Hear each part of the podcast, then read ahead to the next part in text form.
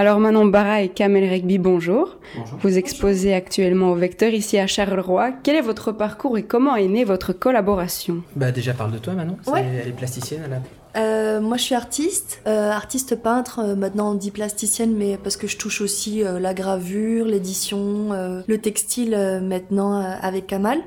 Et je suis également enseignante à Art Carré à Mons. Mon parcours, école d'art, France, Allemagne, Belgique. J'ai fini par la Cambre à Bruxelles. D'accord. Voilà, donc moi, mon, mon parcours, c'est à la base, je faisais euh, l'organisation d'événements. Et puis, j'ai travaillé dans le milieu de la mode, particulièrement en Italie, où je travaillais avec des marques de vêtements euh, italiennes et françaises. Et puis, bah, ma rencontre avec Manon, et à partir de là, bah, on a allié nos deux passions.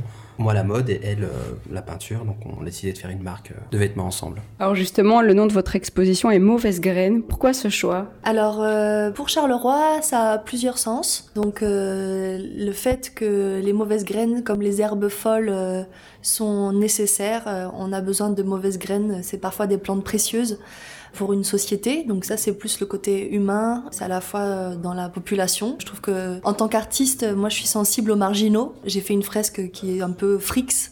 Euh, mais euh, voilà, les marginaux m'intéressent. Et par rapport à l'univers de Charleroi et les terris, on voit que bah, ces mauvaises graines viennent euh, remettre euh, des montagnes de charbon en des très belles montagnes vertes. Et donc euh, voilà, la mauvaise graine, c'était un peu sur ces deux sujets-là. Voilà. Les mauvaises graines permettent euh, à la nature de prendre ses droits souvent. Et donc voilà, on a trouvé ça intéressant. Et puis Charleroi, c'est un peu ben, la mauvaise graine de, on va dire, belge, enfin, considérée comme ça. Et on voudrait aussi euh, ben, communiquer ben, qu'elle est nécessaire justement à la Belgique. Et puis voilà, donc on a travaillé autour de ce thème. Et c'est un super euh, terrain de jeu en fait. Quand on a justement, euh, c'est pas the place to be. Charleroi, c'était une ville où on voyait beaucoup de possibilités euh, sociales, enfin même euh, artistiques, enfin très inspirantes. Alors qu'est-ce qu'on va retrouver dans votre exposition finalement? Alors, euh, ça va être... de, la, de la, peinture et des vêtements. Exactement. Le lien au textile, en tout cas, euh, que la peinture sur tissu ou la peinture sur vêtements, que ce soit une peinture portable ou une peinture euh, qu'on accroche à un mur. Le dessin aussi, parce que je dessine sur les vêtements, mais j'écris aussi des textes. Il y a... Différents supports. Ouais, différents supports, mais vous rentrez un peu comme dans un théâtre. Il y a une, donc une grande fresque. Et euh, pour moi, la peinture, c'est un théâtre. Il y a un côté un peu forain dans notre exposition Mauvaise Graine, où euh, voilà, tout est possible en fait. Je reviens sur le théâtre, même les vêtements sont des costumes de scène. On peut imaginer que on a euh, le décor et aussi les costumes euh, qu'on peut endosser un jour. Euh... Les vêtements, c'est un peu des toiles qu'on peut porter. Le tatouage, c'est une source d'inspiration, mais euh, nos vêtements peuvent être tatoués par des dessins aussi. Et dans tout ça, est-ce qu'il y a des thématiques récurrentes? Eh ben voilà, justement, le tatouage de mauvais garçons. Ces mauvaises graines m'ont souvent inspiré, ce qui est de la prison euh, russe. Il y a des prisons bah, tunisiennes. tunisiennes, des bagnes en Afrique. Ce qui se passe avec euh, les tatouages euh, anciens hollandais, c'est qu'ils sont passés par Ostende, par Hambourg.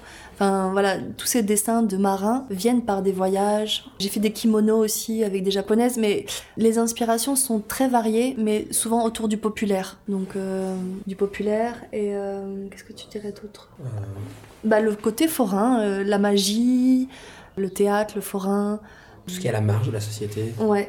Voilà, c'est un thème qui revient souvent. Pour l'univers. La, la, magie aussi, ouais. le, le, mysticisme, l'ésotérisme, tout ça, c'est des. Ouais, mais il y a de la mystique, ouais, il y a un peu de mystique. Ouais, tout à fait. Et donc, vous l'avez dit, vous avez créé ensemble votre marque Queen Gong Brand. Parlez-moi un peu de ce beau projet. Ah bah, c'est avant tout euh, bah, des dessins de Manon qu'on scanne, qu'on retravaille un peu, puis qu'on imprime sur des vêtements. Alors c'est des vêtements qui sont disponibles sur notre site, qu'on peut commander euh, bah, à l'infini, mais euh, chaque pièce est produite après commande, donc il n'y a pas de déchets. On a toujours une démarche écologique, euh, un peu...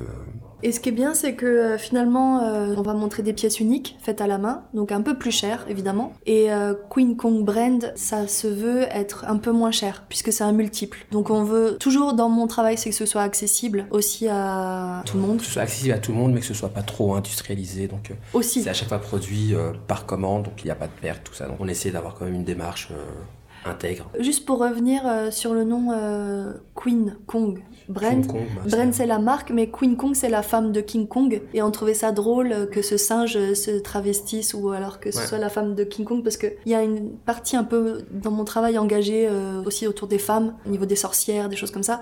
Et donc je trouve que les femmes sont pas forcément que des petites choses fragiles Et euh, j'aimais bien ce.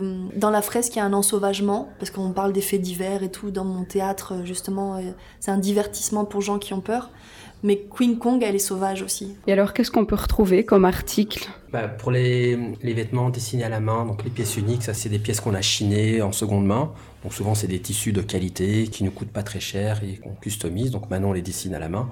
Sinon pour les imprimer, donc euh, disponibles sur le site, bah là ça dépend. C'est un peu, bah, souvent c'est des vestes ou des woodies des t-shirts, euh, bah, souvent des basiques. Il y a un côté unisexe aussi. Unisexe. Un peu. Parce que je suis enseignante à Rocaré, je vois comment mes étudiants euh, s'habillent. Et je trouve que c'est vrai que c'est intéressant euh, d'avoir des coupes qui vont aussi bien aux minces qu'aux rondes, qu'aux garçons, qu'aux filles. Enfin voilà. Les coupes sont assez faciles normalement. Bon, ça va au-delà des genres. Et donc, je ne sais pas si on peut déjà annoncer que le 26 février, on fera un événement parce que là, on monte les pièces uniques ce soir pour le vernissage parce que c'est la fin de notre résidence. On est resté un mois ici au Vecteur. Et donc le 26, on sortira donc queenkongbrain.com, le site, et euh, on pourra alors commander euh, pour les gens qui veulent. Donc sur le site queenkongbrain.com et on aura déjà euh, un échantillonnage des pièces. Oui, bon les pièces sont déjà disponibles actuellement sur le site, mais on. Mais c'est bien de les voir. Faire, voilà, On voulait faire un, événement où les gens pourront les voir en, en bah, vrai. C'est bien, ouais. Et puis voilà. Donc ce sera le 26 euh, dans deux semaines. Samedi, ouais. Et je pense que la galerie ouvre de 14 à 18, mais on verra les horaires. Ouais, on essaiera de faire une petite soirée quand même. Pour... Ouais. Voilà, c'est l'organisation encore. Ouais. Vous êtes euh, privilégié, vous avez les infos euh, d'hier. L'exclusivité. Merci en tout cas pour votre temps accordé. Et donc vous êtes ici au Vecteur jusqu'au 25 mars, c'est bien ça Ouais, tout à fait. Merci.